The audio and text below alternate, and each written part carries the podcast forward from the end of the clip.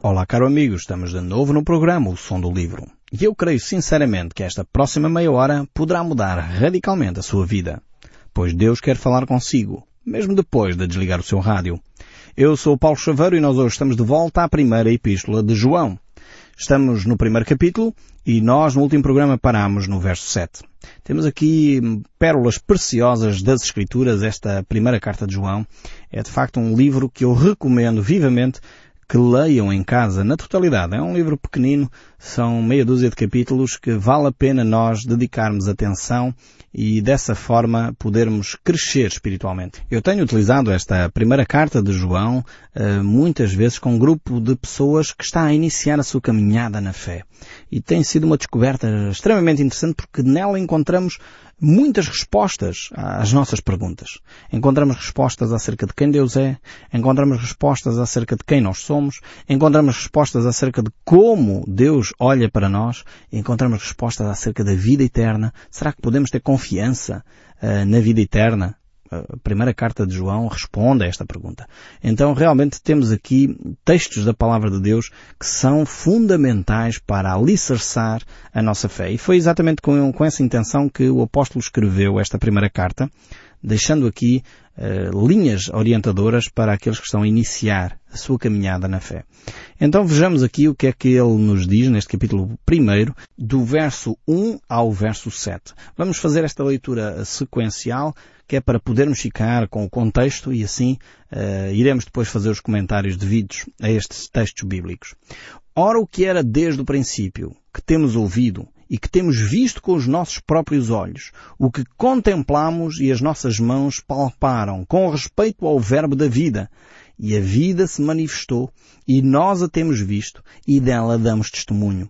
E a vula anunciamos a vida eterna, a qual estava com o Pai e nos foi manifestada. O que temos visto e ouvido anunciamos, também a vós outros, para que vós igualmente mantenhais comunhão conosco. Ora, a nossa comunhão é com o Pai e com o seu Filho Jesus Cristo. Estas coisas, pois, vos escrevemos para que a vossa alegria seja completa. A mensagem que da parte dele temos ouvido e vos anunciamos é esta, que Deus é luz e não há nele trevas nenhumas. Se dissermos que mantemos comunhão com ele e andamos nas trevas, mentimos e não praticamos a verdade. Se porém andarmos na luz, como ele está na luz, mantemos comunhão uns com os outros e o sangue de Jesus, seu Filho, nos purifica de todo o pecado. Realmente podemos dar graças a Deus pelo apóstolo João nos ter uh, demonstrado, ter colocado desta forma uh, estas ideias para nós podermos perceber uh, o grande privilégio que temos de ter comunhão com o Senhor Jesus Cristo, ter comunhão com Deus e termos comunhão uns com os outros. João aqui é interessante ver que ele nos diz que nós precisamos ser purificados pelo sangue de Jesus. Ele mostra claramente que a nossa purificação, a nossa comunhão com o Pai passa pela pessoa de Jesus Cristo. Mais uma vez é interessante ver que esta comunhão é exclusiva. Uh, Jesus é o intermediário exclusivo. Não há um milhão de intermediários. Não há aqui uma panóplia enorme de possibilidades para nós chegarmos uh, à comunhão com Deus. Não, é a pessoa de Jesus Cristo. Porque foi Ele que derramou o seu sangue por nós. E depois vemos aqui também que Deus é luz. E o homem, por seu lado, é um homem falível, pecador, limitado. E ao mesmo tempo eh, percebemos que aquilo que faz a ligação entre o Deus que é luz e o homem que está em trevas é Cristo Jesus. É Cristo que pode fazer a ponte através do sangue derramado naquela cruz. E é este o grande mistério da fé. É isto que a palavra de Deus nos desafia a refletir e a depositar a nossa fé neste derramamento de sangue para nós termos essa purificação. Como diz o verso 7, eu gostaria de reler, diz assim, se porém andarmos na luz, como Ele está na luz, mantemos comunhão uns com os outros e o sangue de Jesus, seu Filho, nos purifica de todo o pecado. Algumas pessoas ficam admiradas quando falamos a respeito da comunhão uh, que o homem pode ter com Deus. Alguns acham que não, isso é presunção. Uh, há pessoas que falam sobre ter comunhão com Deus, parece que é uma coisa assim é impossível de alcançar. É verdade que é impossível de alcançar aos olhos humanos. É impossível de alcançar pelos esforços humanos. Mas não é impossível de alcançar se for feita através do método de Deus, se for feita e praticada através do sangue de Jesus Cristo. É por isso que o Evangelho chegou até nós. A palavra Evangelho, não sei se você sabe exatamente o que significa, mas literalmente a palavra Evangelho significa boa notícia, boa nova. Infelizmente nós estamos habituados a muito mais notícias. É só abrir os nossos jornais e as nossas televisões e os nossos rádios e é só mais notícias a ocorrerem o tempo todo. O Evangelho é uma boa notícia. E a boa notícia é que nós podemos ter comunhão com o Pai. Podemos ter vida eterna. E é por isso que ele diz aqui o seu Filho Jesus, para que todo aquele que nele crê, aliás, no, no Evangelho de João, capítulo 3, para que todo aquele que nele crê não pereça, mas tenha a vida eterna. Esta é a grande mensagem que Jesus trouxe para cada um de nós. Nós não temos que viver desesperados. Nós não temos que viver ansiosos. Nós não temos que viver uh, com o pecado sem ele estar resolvido. Nós podemos ter uma solução. E essa solução é por meio da fé, através do derramamento de sangue de Jesus Cristo, podemos desenvolver essa comunhão com Deus. Podemos alcançar os recursos eternos, os recursos todo-poderosos que Deus põe à nossa disposição. Como é que nós fazemos isso? Através da oração, depositando a nossa fé no sacrifício de Jesus Cristo. E porquê no sacrifício de Jesus e não num outro qualquer? É porque Jesus Cristo é Deus feito homem. O apóstolo Pedro morreu, foi um mártir, o Estevão foi um mártir, e temos milhões de mártires na história da humanidade, na história do cristianismo. Quantas e quantas pessoas morreram por causa do nome de Cristo? Foram mortos por causa de terem a sua fé depositada em Cristo. Mas qual é a diferença entre a morte de Cristo e a morte destes mártires? É que Cristo Jesus era o próprio Deus que veio para perdoar os nossos pecados. E o derramamento de sangue de Cristo visou o perdão dos nossos pecados. Enquanto o derramamento de sangue de Pedro, o, derramamento de sangue de Estevão ou de outro mártir qualquer não visava a purificação dos nossos pecados. Tanto que eles também não podiam, porque eles eram pecadores. O único que não era pecador e podia fazer efetivamente esse, uh, esse sacrifício era Jesus. Porque ele era santo. Ele era Deus. Ele era Deus feito homem e veio entre nós para que nós pudéssemos ter vida e vida em abundância. Por isso é que realmente João aqui nos diz que o sangue de Jesus Cristo, seu Filho, nos purifica de todo o pecado. A cruz de Cristo é a única base para a salvação de cada um de nós. Porque foi através do sangue de Jesus Cristo, por meio desse sangue, que nós podemos ser purificados. Todo o pecado é perdoado, como diz João, através do sangue de Jesus Cristo. Deus nos salva por meio de Cristo. Nenhum outro nome há dado debaixo dos céus pelo qual nós podemos ser salvos a não ser pelo nome de Jesus Cristo. Eu sei que muitos cristãos no nosso país uh, começam a ficar, mas Paulo, então e como é que fica a situação de nós podermos orar a Virgem Maria? Como é que fica a situação de nós podermos orar a São Pedro, a Santo António e, a São João e aos outros santos todos?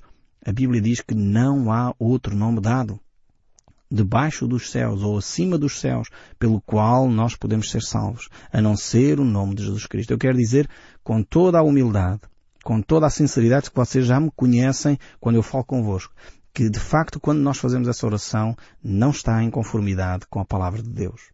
E vocês que me têm acompanhado ao longo destes programas têm podido confirmar na vossa própria Bíblia aquilo que eu estou a dizer. E se me provarem uh, o contrário, estejam à vontade, escrevam-me e eu tenho todo o gosto em, em, em, colocar isso aqui no nosso programa. Porque realmente a Bíblia mostra que não há outro nome dado debaixo dos céus pelo qual nós podemos ser salvos. Não há outro nome dado, não há outro intermediário que foi colocado entre nós e Deus a não ser a pessoa de Jesus Cristo. É fundamental nós percebermos isto e se nós não percebemos isso, a nossa fé fica coxa. A nossa fé não está alicerçada nos fundamentos dos apóstolos. Por isso, uma igreja que efetivamente é apostólica tem que se alicerçar nos fundamentos dos apóstolos. Algumas igrejas têm o rótulo, dizem que são apostólicas, seguem os ensinos dos apóstolos, mas depois quando os apóstolos nos ensinam isto, nós dizemos, é, mas então mas como é que isto se, se coaduna com a nossa prática? Provavelmente temos que mudar a nossa prática. Porque se a nossa prática não está em conformidade com o ensino dos apóstolos, você mostra-me nas Escrituras onde é que algum dos apóstolos nos esclarece ou nos coloca a ideia ou o mandamento ou enfim o que quiser lá dizer, a sentença, a frase que nos desafia a orar seja a outra pessoa, a outra entidade qualquer que não a Jesus Cristo. Não ao Pai. Então, é, é, é, nisto que nós temos que alicerçar a nossa fé. É nisto que nós temos que ficar quando dizemos que somos uma igreja apostólica, uma igreja que se fundamenta nos ensinos dos apóstolos. Temos que ficar nos ensinos que a Bíblia nos dá. E é por isso que o apóstolo Paulo uh, diz exatamente isso, dizendo que em Cristo nós fomos reconciliados com Deus. E é esse o grande desafio uh, para cada um de nós. Aquele que não conheceu o pecado e refere-se a Cristo, ele, Deus, o fez pecado por nós para que nele fôssemos feitos justiça de Deus. Então é o grande milagre que Deus opera é quando nós percebemos que o perdão dos nossos pecados é efetivos, seja ele qual for, seja que tipo de pecado nós cometemos, pode ser perdoado por Deus. Não podemos é continuar depois a viver dentro desse ambiente de pecado. Como diz aqui o apóstolo João, nós, se eh, temos comunhão com Deus, não podemos viver nas trevas. Temos que andar na luz. Alguém que diz que conhece a Deus, mas vive uma vida de adultério, de homossexualidade, de mentira, de murmuração, de amargura, de ódios, não está a ter comunhão com Deus.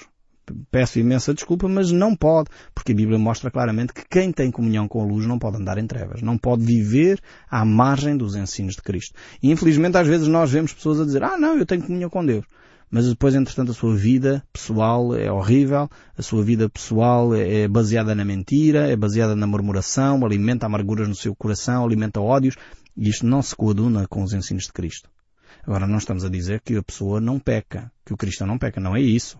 Aliás, o apóstolo João vai ter o cuidado de dizer quem diz que não peca é mentiroso e faz Deus mentiroso. Portanto, o cristão também peca. A diferença é que a pessoa quando peca pede perdão a Deus, quer se reconciliar com Deus, quer pôr outra vez em ordem a sua vida.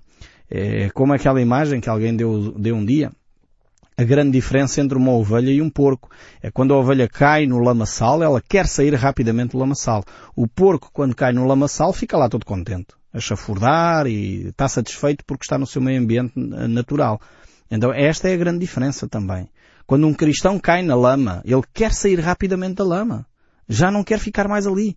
Enquanto aquele que não é cristão cai na lama, às vezes tem prazer em estar por ali e fica todo satisfeito a chafurdar e, enfim, gosta daquele meio ambiente.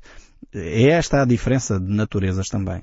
Por isso mesmo, temos que perceber qual é a nossa natureza. É vital. Se já nascemos de novo, andamos na luz, quando caímos, pedimos perdão e somos reconciliados com Deus. Aliás, é o que ele vai dizer agora no verso 8 e 9. Se dissermos que não temos pecado nenhum, a nós mesmos nos enganamos e não há verdade em nós. Portanto, é isto que eu acabei de dizer. Se nós dizemos que não temos pecado, andamos a mentir. Andamos a mentir a nós próprios, em primeiro lugar. Uh, pensamos nós que podemos nos enganar. Ah, não, eu não pequei. Ah, eu não, não peco. Isso é realmente mentira com todas as letras. Não, vale a pena nós nos enganarmos. Às vezes até fazemos isso.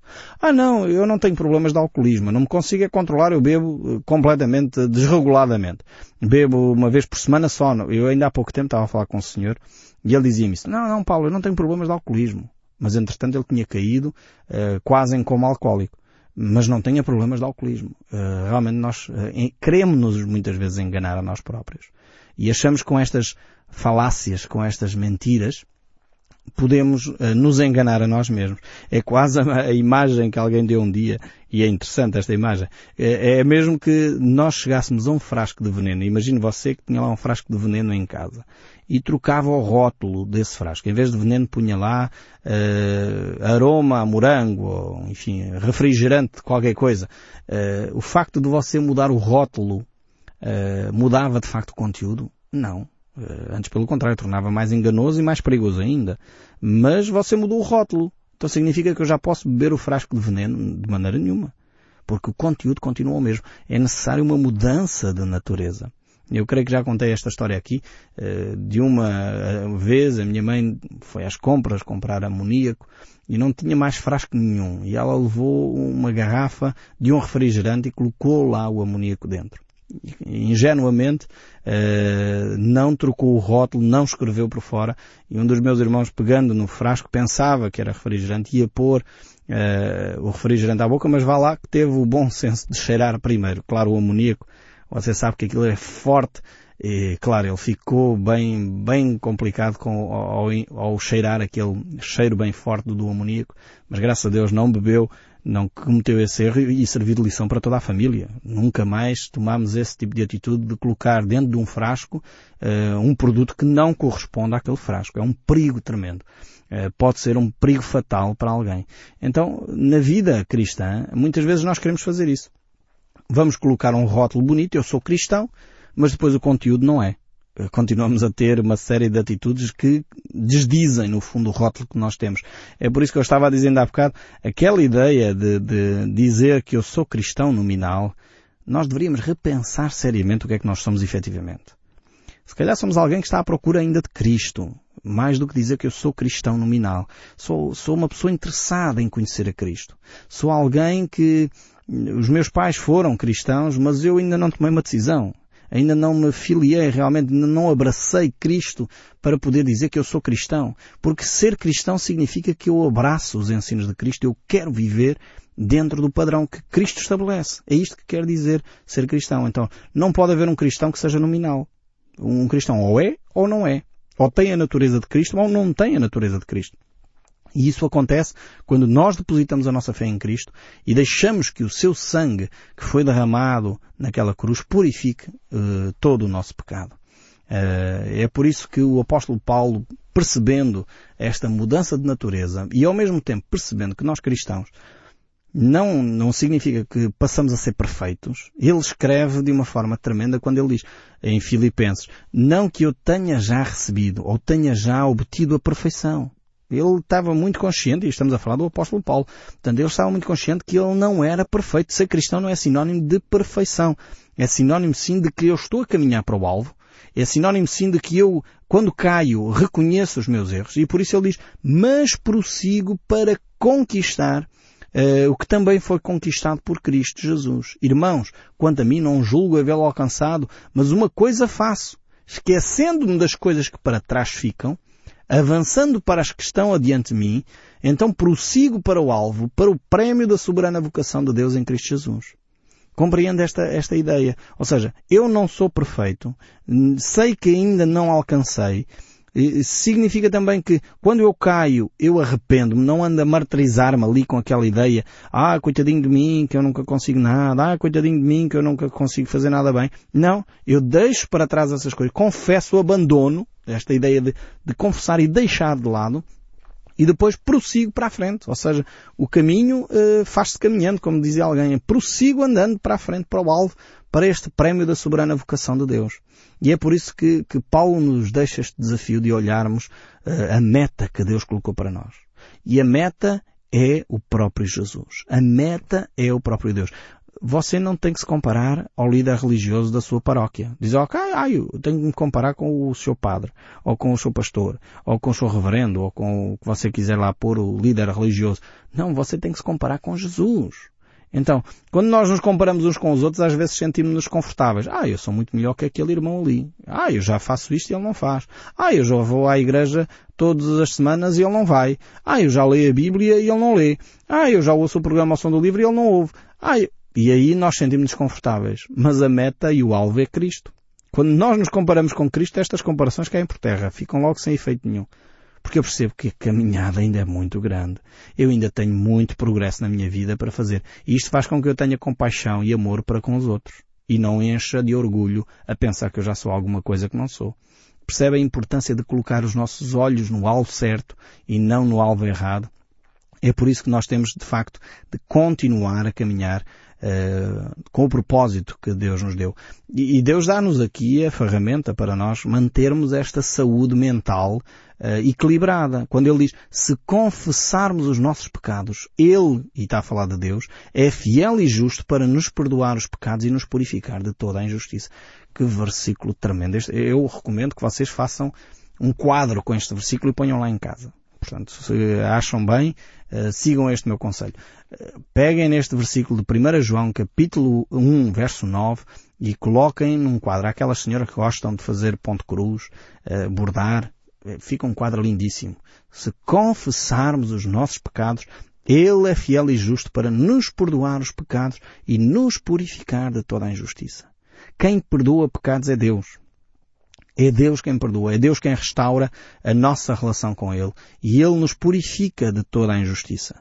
Se de facto nós temos vivido dessa forma, se nós pecamos e precisamos de restauro, de paz de espírito, temos que nos dirigir a Deus.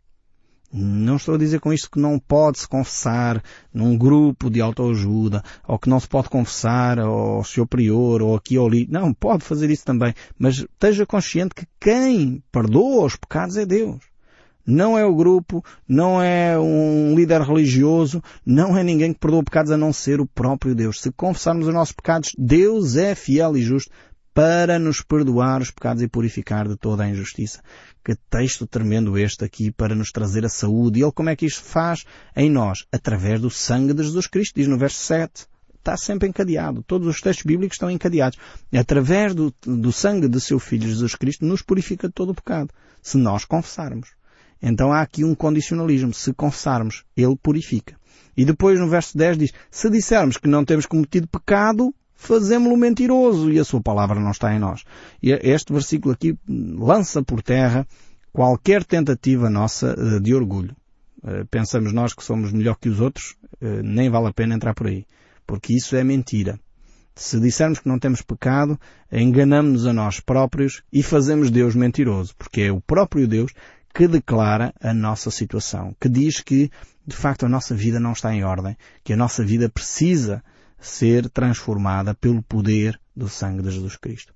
É realmente quando nós reconhecemos estas nossas limitações, quando nós reconhecemos a necessidade que temos de Cristo, é quando nós estamos no caminho certo para encontrar comunhão com Deus, como vimos aqui nesta secção que nós lemos hoje. E eu espero sinceramente que nós possamos dar atenção à palavra de Deus e possamos fazer aquilo que Deus nos propõe aqui. E o que é que Deus nos propõe? Que nós confessemos o nosso pecado. Então se você neste momento entendeu que precisa ter essa relação com Deus, diga uma oração simples a Deus. Faça uma oração nas suas próprias palavras. O apóstolo Paulo diz aos Romanos, no capítulo 10, que nós devemos confessar com a nossa boca. Se em nosso coração crermos e com a nossa boca confessarmos a Cristo como Senhor, seremos salvos. Que promessa tremenda. Faça então uma simples oração. Senhor, eu confesso o meu pecado agora. Eu entrego a minha vida nas tuas mãos para que Cristo me possa perdoar e me dar essa vida eterna. Faça esta oração simples, em nome de Jesus.